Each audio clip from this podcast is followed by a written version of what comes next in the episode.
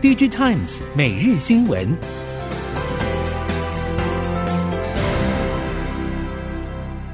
听众朋友您好，欢迎收听 DG Times 每日新闻，我是袁长杰，现在为您提供四月二十六号星期二科技产业的新闻重点。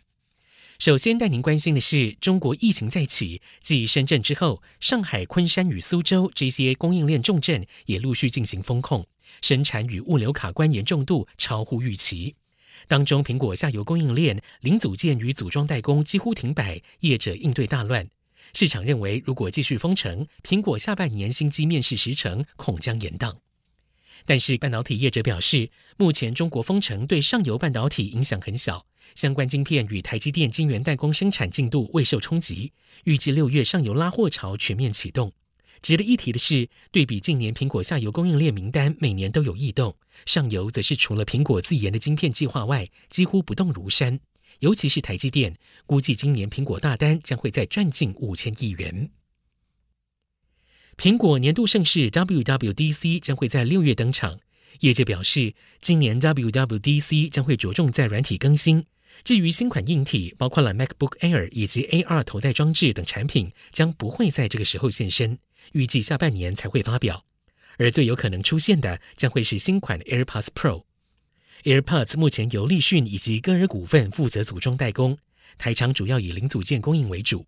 零组件厂表示，近期苹果新款 AirPods Pro 已经开启拉货动能，推估近期发表的机会很高。如果以近期苹果的公开活动来说，WWDC 会是一个发表的时机点。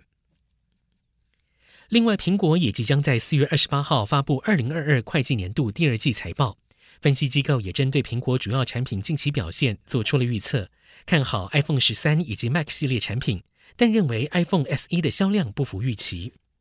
Morgan Stanley 分析师说，iPhone 十三需求仍然强劲，苹果第二季全球 iPhone 出货成长可以达到百分之十。但是中国会出现百分之二十八的下滑。在美国市场，iPhone 十三系列已经连续三季拿下了出货冠军。除了 iPhone 之外，表现好的还有 Mac 系列。IDC 预期 Mac 出货量年增为百分之五，出货七百二十万台。接下来我们看到笔电市场，受会疫情带动远距工作与教学这些宅经济需求，推升了笔电、桌机与平板等产品出货上升。尤其是笔电产品完全供不应求，但是在将近两年的荣景之后，随着需求到顶回落，Chromebook 需求大减，市场对于今年笔电桌机产品销售前景越来越保守。近月来更有俄乌大战与中国封城全面冲击生产供应链，加上了通膨压抑终端买气，已经出现了笔电、桌机等整体 PC 产品出货比去年衰减至少一成的声音。对此，IC 设计业者表示，确实，笔电大厂近日已经明确修正出货目标，订单大约砍一成左右，并且预告，如果近期未见好转，六月可能会再进行第二波修正。以此来看，第二季供应链业绩将会明显下滑，需求是否递延到下半年，目前变数相当大。在全球政经波动剧烈以及疫情再起影响下，第三季恐怕是旺季不旺，供需会逐季回到疫情前的水平。在政策方面，为了防范台湾关键技术外流给中国地区人民，并且考量新兴技术发展，经济部日前发布修正在大陆地区从事投资或技术合作许可办法，避免经过核准之后的投资透过股权转移导致关键技术实质受中资所掌控。经济部投审会说，经由主管机关召集组成之关键技术小组审查通过，并且经过经济部投资审议委员会许可到中国投资的厂商。如果事后转让中国投资事业的出资，股权转移可能会造成技术实质上由中资运用的结果，等同同时涉及技术的移转，应该事先申请许可。换句话说，类似当年细品日月光苏州厂股权出售给紫光的事件，日后都要经济部投审会的事前审查与许可。俄罗斯入侵乌克兰已经届满两个月，以美国为首的西方国家正加紧对俄罗斯制裁。由于台湾有可用于先进武器系统的晶片设计与制造能力，如果遭到俄罗斯作为武器使用，恐怕会加大乌克兰的伤亡。因此，经济部宣布，从即日起正式将俄罗斯列入战略性高科技货品输出管制国家。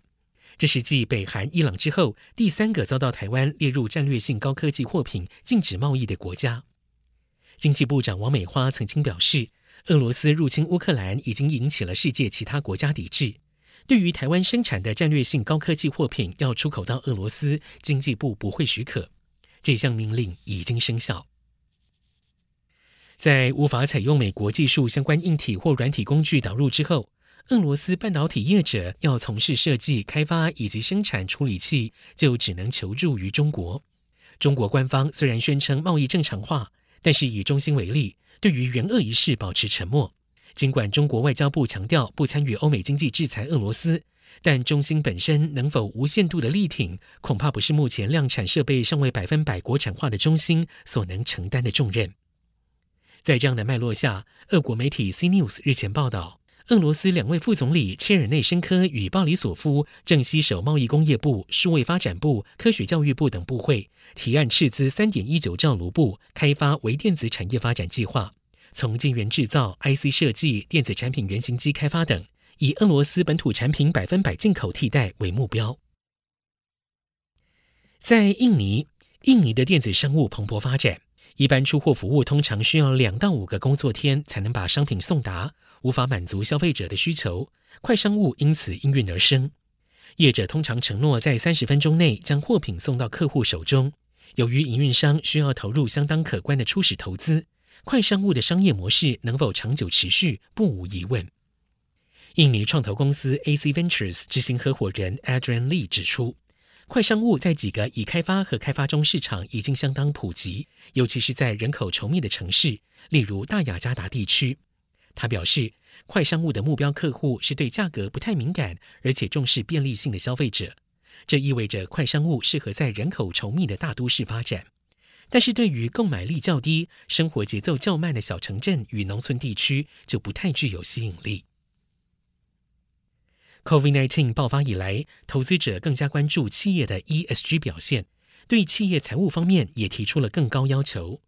安永针对全球专业投资机构一共三百二十四名资深决策者进行研究访谈，发现了疫情促使企业 ESG 表现，也催化了投资者对于人力资本与社会资本，也就是 S 层面的关注度。此外，调查建议，ESG 绩效放入决策核心的同时，需要建立 ESG 绩效与财务资讯的连结。安永联合会计师事务所气候变迁与永续发展服务负责人曾宇哲建议企业将 ESG 作为体检报告，从体质中去看是否有哪一些环节落后同业，以系统性方法协助企业找出真正需要专注的面向。ESG 可在财务的体系建立之前，就先找到问题成因，以强化企业本身的核心竞争力。面对全球气候变迁冲击以及二零五零净零碳排议题，群创电子拟定了碳管理应用策略，同时也首创电子业导入沼气发电，并且成立全球首座的自动化面板液晶循环中心，宣示永续环境与绿色制造的决心。群创开发的沼气发电是利用废水处理系统反应后产生的甲烷，平均浓度大约百分之七十八，经由沼气发电机进行发电，累计发电达到两百八十万度，减少碳排放量约当六座大安森林公园的年碳吸附量。此外，为了解决不良品液晶面板，群创与工研院合作液晶面板萃取再利用技术，并且在厂区内成立了全球首座的自动化面板液晶循环利用中心。使 LCD 面板玻璃完整的与液晶分离，将萃取的液晶去除杂质，再回用于制成。以上，DG Times 每日新闻由 DG Times 电子时报提供，袁长杰编辑播报，谢谢收听。